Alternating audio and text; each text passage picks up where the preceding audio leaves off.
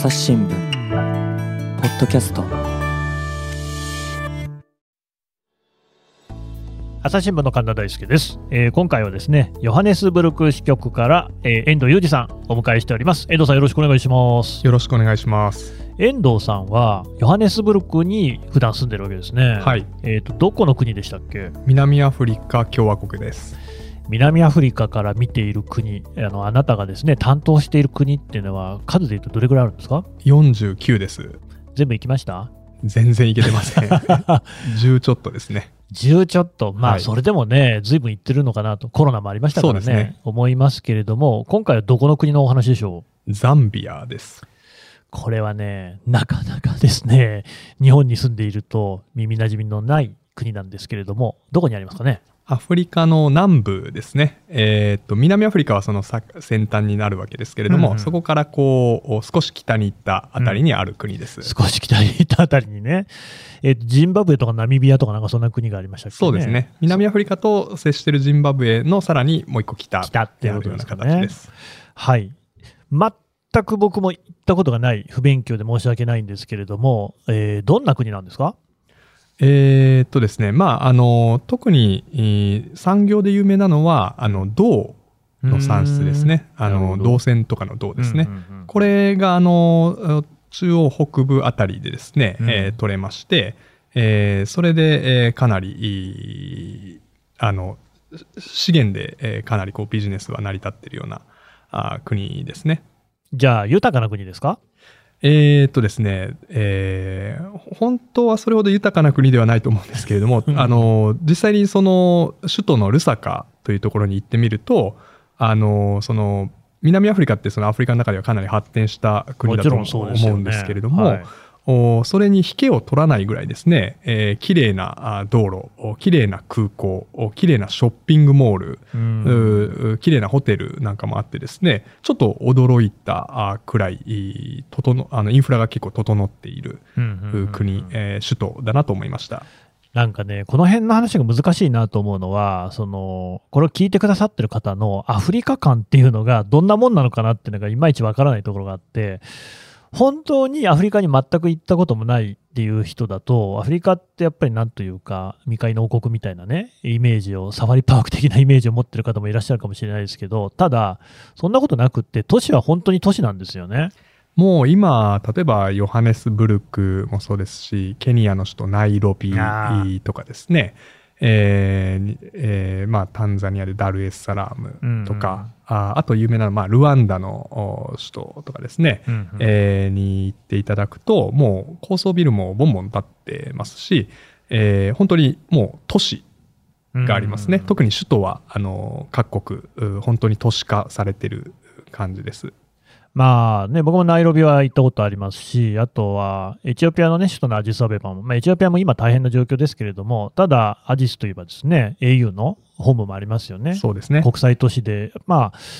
ナイロビは特にね、高層ビル群なんかもすごくって、本当に都会は都会。はい。大都会なんですよねと言っていいと思います。で、だからそのルサカっていうね、ザンビアの首都も結構それに、えーま、負けないような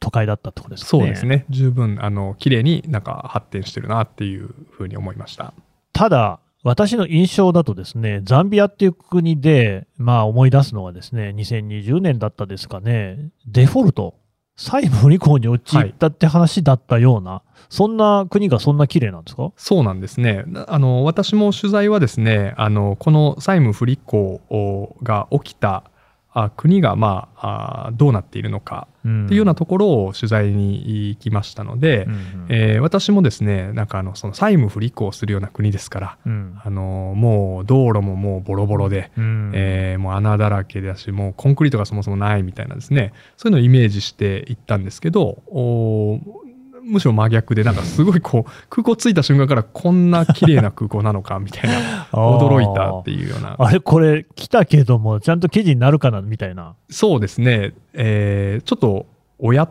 と思いましたけれども、うんうんまあ逆にその綺麗さにそのお裏があったっていうような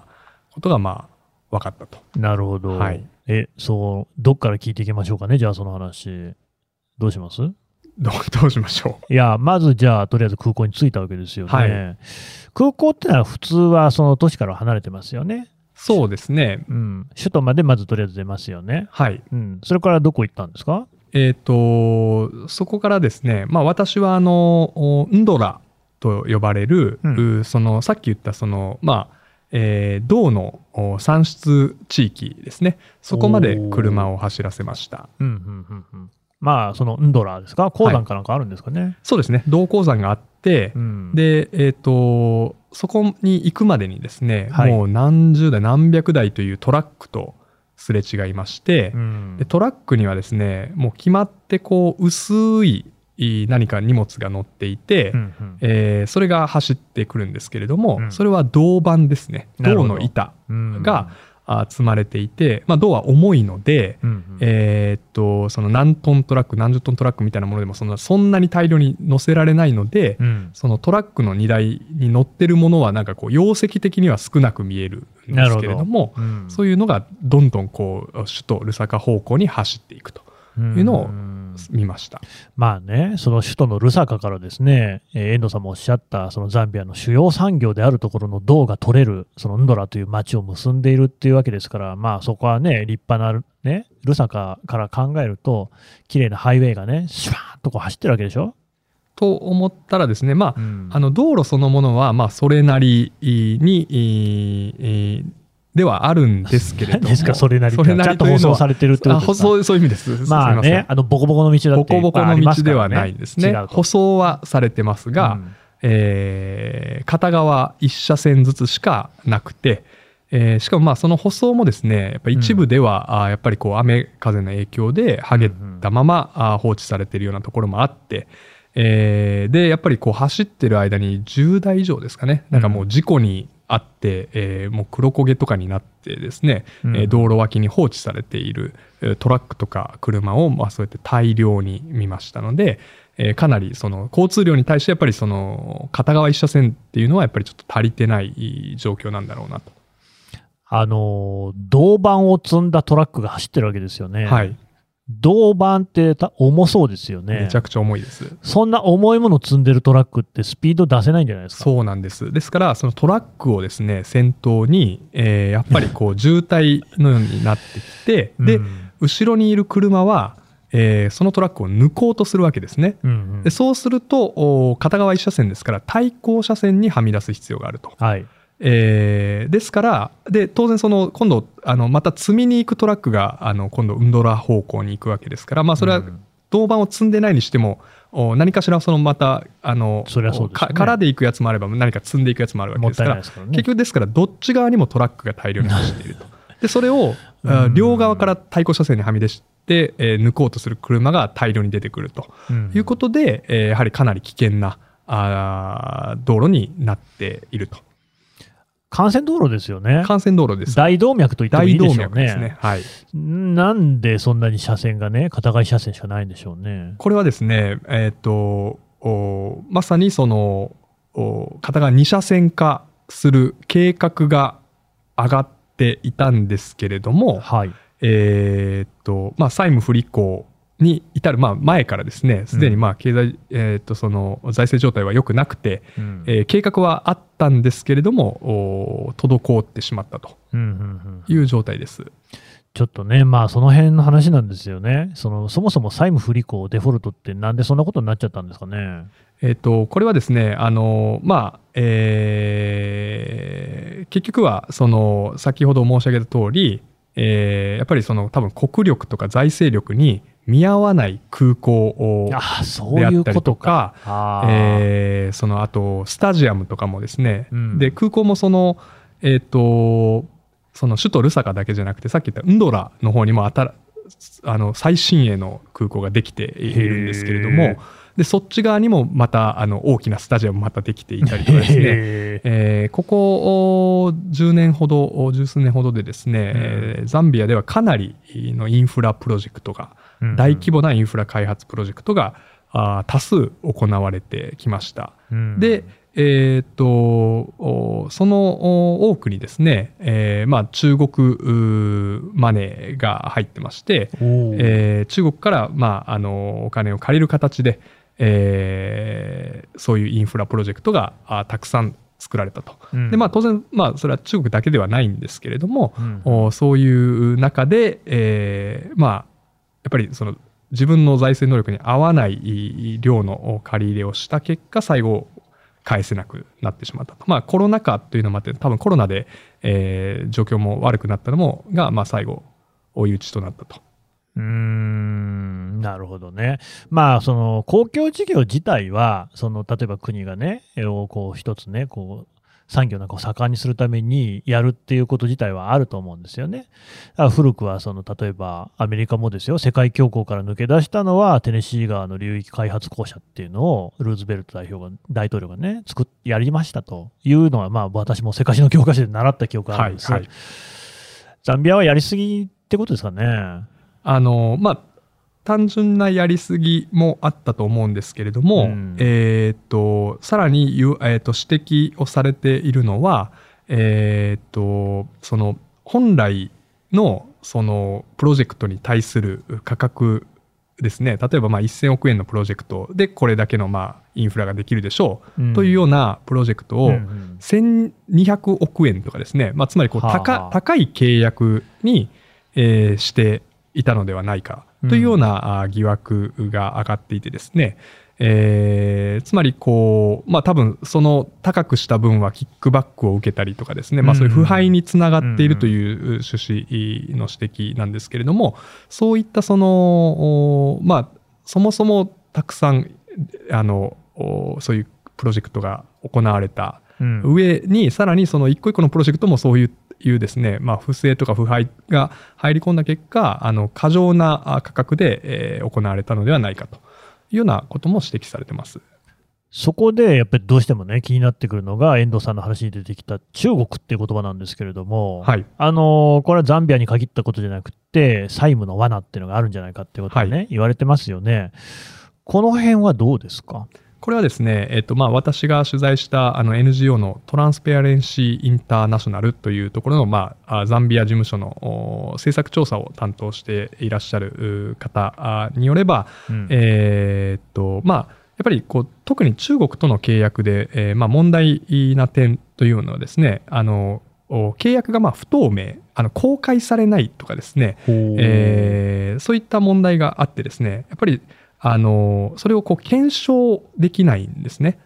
うんうんえーその一般市民とかですね、えーうんそういう政策調査のグループとかが。でですから実際にどういう条件が課されているのかといったことが、あーわからないんです。うんえーなので、えーこの方は、えーやっぱりその、まあ、あの債務の罠だとあのスリランカがその港湾の、権利をその中国に、えー99年間でしたっけ、えーはい。あの貸し付けるということがあったと思うんですけれども、そういったことはあザンビアでもおのどこかのインフラで、えー起きる可能性は十分にあると。うん。あると見ているというふうな分析をされてまして、えーまあ、そういったことをまあ指摘するう人たちもいるということです。うん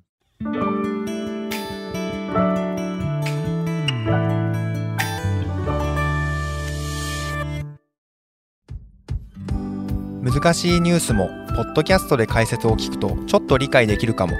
朝日新聞デジタルのコメントプラスって知ってる？テレビでおなじみのコメンテーターや記者が記事の背景やその先について投稿しているよ。もっと深く。もっとつながる。朝日新聞よくね、その聞くのが、えー中国って本当にそのアフリカへの投資って結構前からもかなり積極的にやっていて、その中にはさっきはね、ちょっと不透明だって話があったり、あるいはそのキックバックを受けてたんじゃないかって話もありましたけれども、結構アフリカの国々の中には、その強権的な指導者っていうのがいて、はい。であるいはそういうそのその人を囲むですね、えー有力者っていうのが腐敗しているみたいな話もあったりする。だけれども、だから、あの日本だったり、例えばですね、欧米だったりっていう国々だとなかなか融資できないような国であっても、こう中国だと、いや、大丈夫ですよと。やりますよと。そこら辺不透明さとね、裏表なのかなって感じもするんですが、ザンビアの場合は、その指導者、大統領ですかね、はいは、そういう強権的な人だったんですかね？えーっと、強権的かどうかと言われると、うん。まあ一応その、えーっと、このデフォルトの後に、と当時大統領だったあルングうさんという方は、まあ、大統領選で敗北して、えー一応あの次の政権に、政権まあ交代を。えー政権交代を、まあ、一応あの、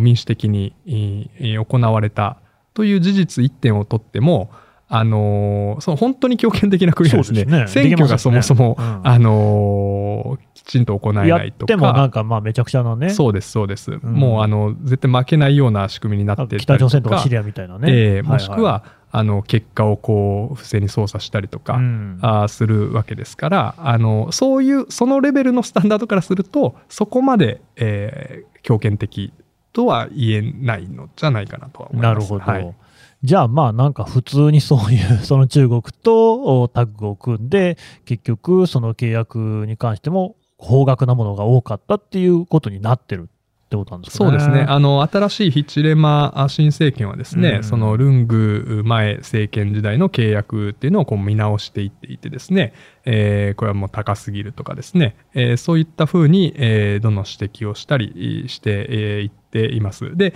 実際にさっき言ったですねそのルサカからウンドラにつながる道路を幹線道路をまあ複線化あ二車線化していくという計画も含めてですね、うんうんえー20億ドルを超えるそういったインフラ開発プロジェクトのもう中止を発表した。なるほどね。状態です20億ドルって言えばね、結構な金額だと思いますけれども、はい、ということは、この新しい大統領は、もう中国とはね、ちょっとこう少しね、距離を置いて、我々の力で頑張ろうと、そんなことですかね。そこがですね、えーとまたちょっと複雑で、えー複雑。はいはい。あの、もともとですね、やっぱりその、まあ大統領選とかあの頃からは、その、うんまあ前大統領とですね、まあ中国との、まあその蜜月関係といいますか、えーいうまあそのふ腐敗したようなまあお付き合いについて、えー批判的だったあヒチレマさん、新しい大統領なんですけれども、実際やっぱり政権運営をですね、えーうん。して、その、えー財政をこう健全化あしていかないといけなくなりました。うんでその時に結局中国がですねあのザンビアのおこうお抱えているう債務の中でですねあの、まあ、最大のお債権者に当たるわけですね。うんそれはそうでしょうね。ええそうするとですねあの中国のお意向っていうのはこれはやはり無視できない。中国の,、あの今その中国だけじゃなくてですね、えーっとまあ、債権者のこうおによるこのお債務のこの再編に向けたですね、えーいろんなこう話し合いとかが行われているんですけれどもこれにはやっぱりこう中国の協力を取り付ける必要がもうあの大きくあるわけですね。なるほど。ええなので今その中国に対するう関係性にはですねあのこうまあのまあ前向きな良好な関係にこう努めようとしているということですね。じゃあ、まあ、あれですか、その、遠藤さんが取材しても、ザンビアのね、当局とか政府なんていうのは、いや、もう中国、中国さんのおかげですぐらいのことは言ってるんですか？そうですね。あの、ちょっと批判的なことを言うのかなと思って、あの、えっと、情報省の、おまあ、事務方トップですかね、事務次官うんの方に、あの、取材をしました。で、えーそうするとですね、もう、あの、その、えーヒチレマ大統領はもう最近、あの、お向こうの習近平国家主席と、えー直接電話をして、えーもう、あの、関係とてもいいですよ、とかですね、えーでそのでもそのさっき言ったそのふ二車線化のプログラムはちょっとなんか不当になんか高い契約が行われてたんじゃないかみたいな指摘もありましたよね、みたいなことを言うと、はいはい。えーまあそういう契約に対してはまあ法の遵守を徹底していくという言い方で、まあその中国を名指しするようなことは彼からは絶対なくてですね、うん。まあ、やはりちょっとそこら辺はあの気を使った物言いをしているなという印象を受けました。でも、ヒチレマさんは、その前の大統領がね、やっぱりそういうその不当な、不当に高額な契約があったよということを批判して、それで迎えられた大統領ですよね。はい。そんなんで有権者は OK なんですか？そこはですね、えーっと、まあ、そこに関して明確にえー話をおそういう当て方をして話を聞いたわけではないんですけれども、うん。一方であのそのさっき言ったその伏線化あの話について、まあ、トラックドライバーとかにですね、はいはいはい。ええあのー聞いてみたんです、そのここの道路は伏線化されるかもしれないけれどもそれはなんか不当に高くう契約が行われていて、えーもしかしたらまあその税金とかのね形であなたたちのこう肩に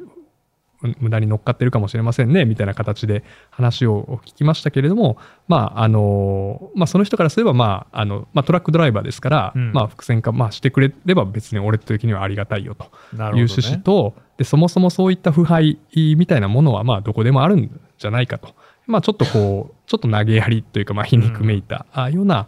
あ物言いをされていました。なるほど。そのトラック運転手さんとかってどんな様子でした？なんかその、もはや無気力って感じなのか、それとも、まあ、挑然としてる感じなのか、楽しそうな感じなのかとかって。この方はですねまあなんか淡々とお話うんされていた感じですね、別かといなんか別にあのーごめんなさい投げやりと言っちゃいましたがまあ皮肉っぽいっていう感じですかねね別になんかそのき無気力とかそういうことではなくて、うん。なんかちょっとこうシニカルと言いますか、うんうんうんうん。なるほど。まあしかしね、確かにそのドドトラックドライバーさんのみならずですよ、その大動脈がそういうふうに片側一車線でね、ノロノロノロノロ走ってるっていうんじゃ、それはもちろん経済的な発展もないし、なんつっても不便じゃないですか。はいはいまあ、なんとかしたいっていうのは皆さん思ってるところではあるんですよね。そうですね。あのプロジェクトとしては必要なプロジェクトなんだと思います。で、結局、やっぱりでもそのアフリカ、それこそね、僕が聞くよりもその社会説法みたいな話で遠藤さんの方が全然詳しいと思いますけども、アフリカ各国各地に中国って進出してきてますよね。はい。うん、で、それ自体はやっぱりその中国だからこそできるっていうようなことも多分あると思うんですよ。はいでこのザンビアのケースを見て、遠藤さんってその中国とアフリカの関係に関してね、なんかどんな風に思われました？あのですね、あのまあこういう文脈だとですね、うん基本的にやっぱ中国はものすごい悪いことを。やろうとしてるみたいなですね、トーンで受け止められる方多いかもしれないんですけれども。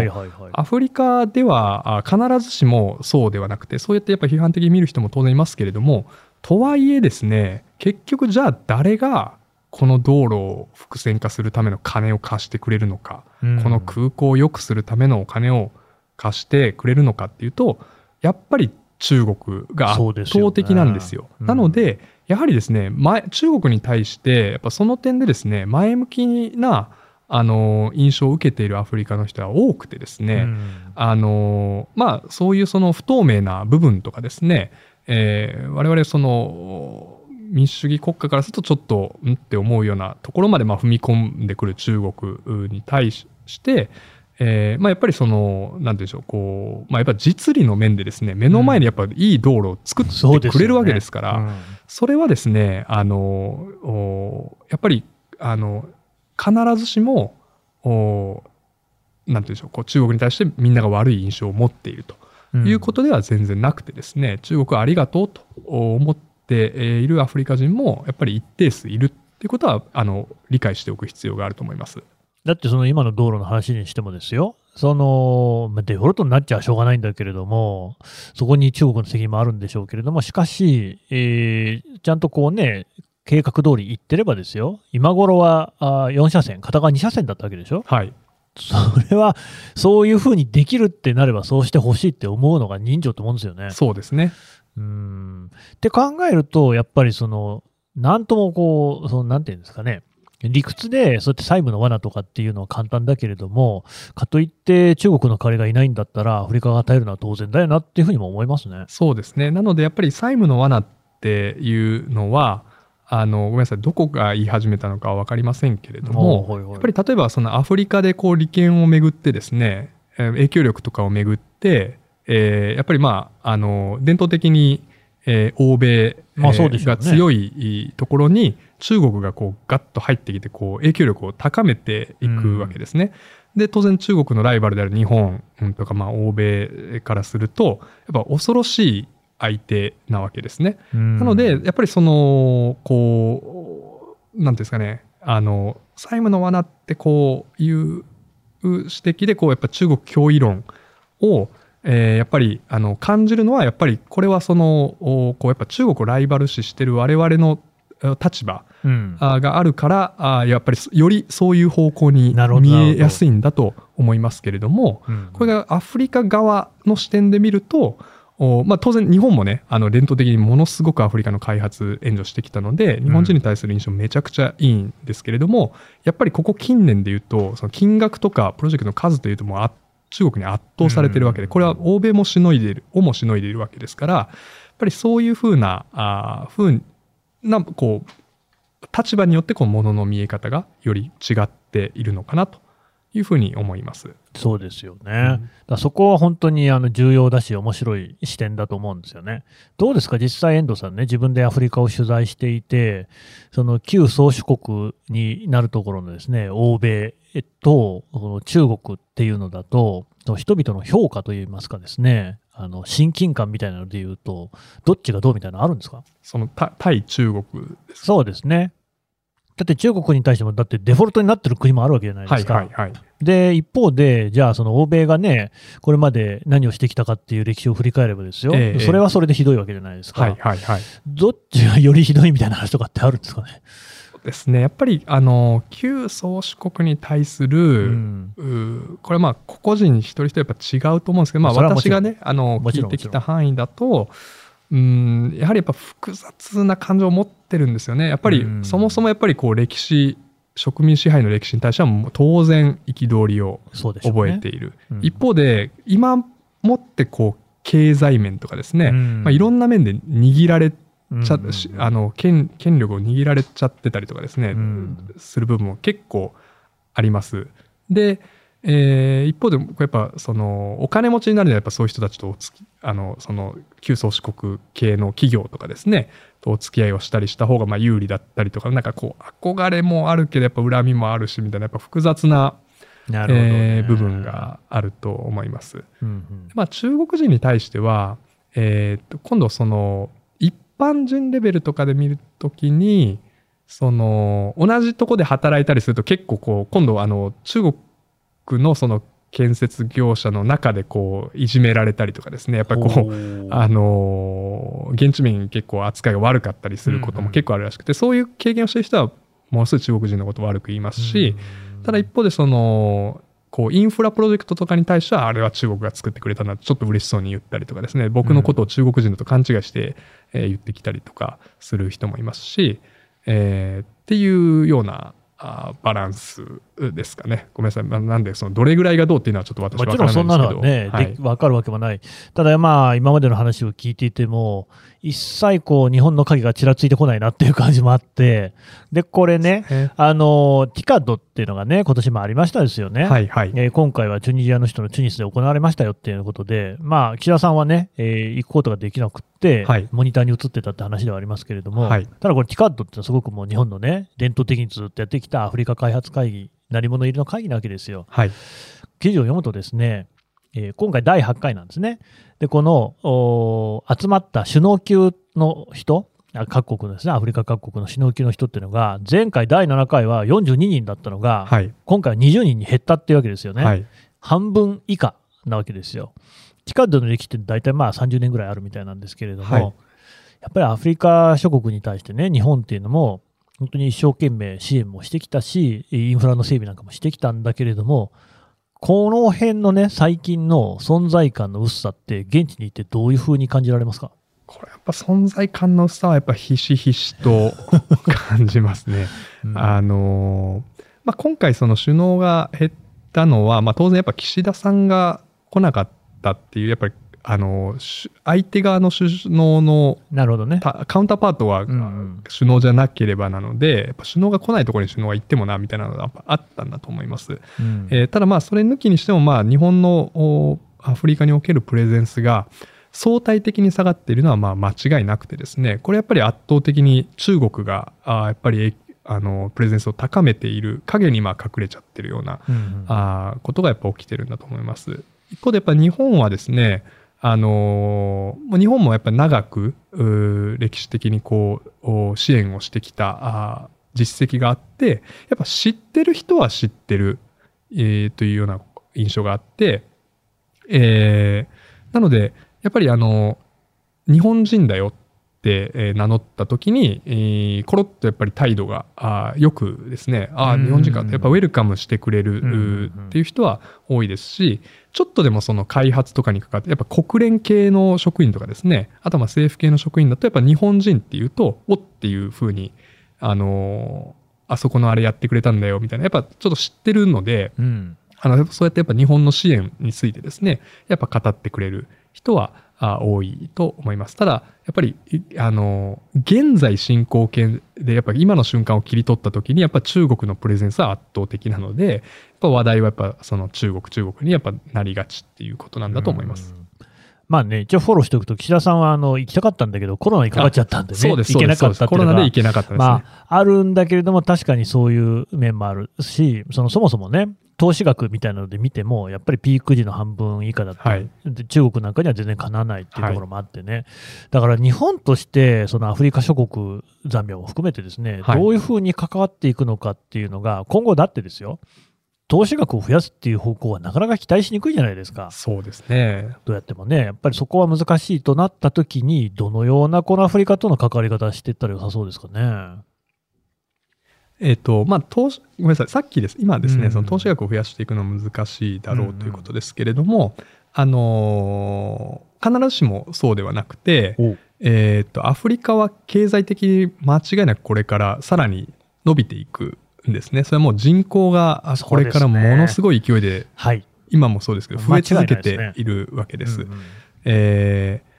ですから、あの、で、あの、この件については、あの、おジェトロをですね、えーああの、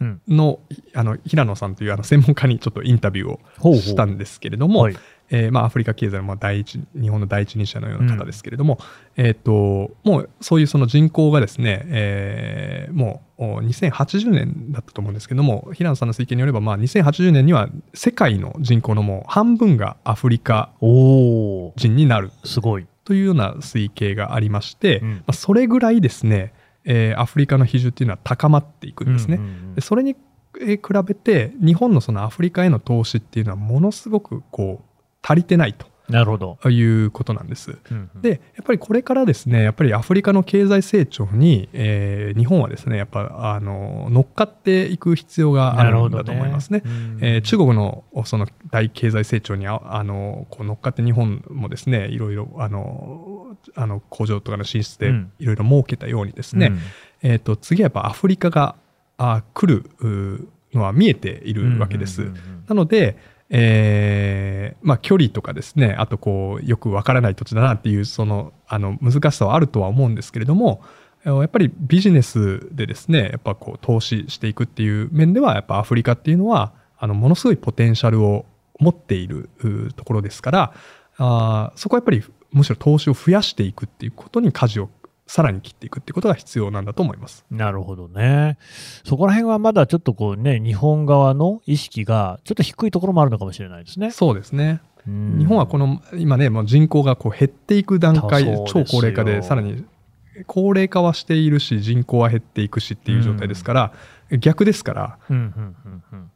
若者がいっぱいいてね、若者がいっぱいいて子供もいっぱい生まれてね、えーエネルギーに満ち溢れてる。もう活気はすごいですね国によってはその平均年齢が10代の国とかすごっ。ありますから へえ、そうなんですね。私の知り合いのお今後人の方は子供14人います。すごいなあそのエネルギーね。はい、うん、これはぜひあやかりたいですね。はいうん。というわけで、やっぱり日本もね、これからますますアフリカとの関係大事だぞとはい、いうところで、遠藤さんでした。どうもありがとうございました。ありがとうございました。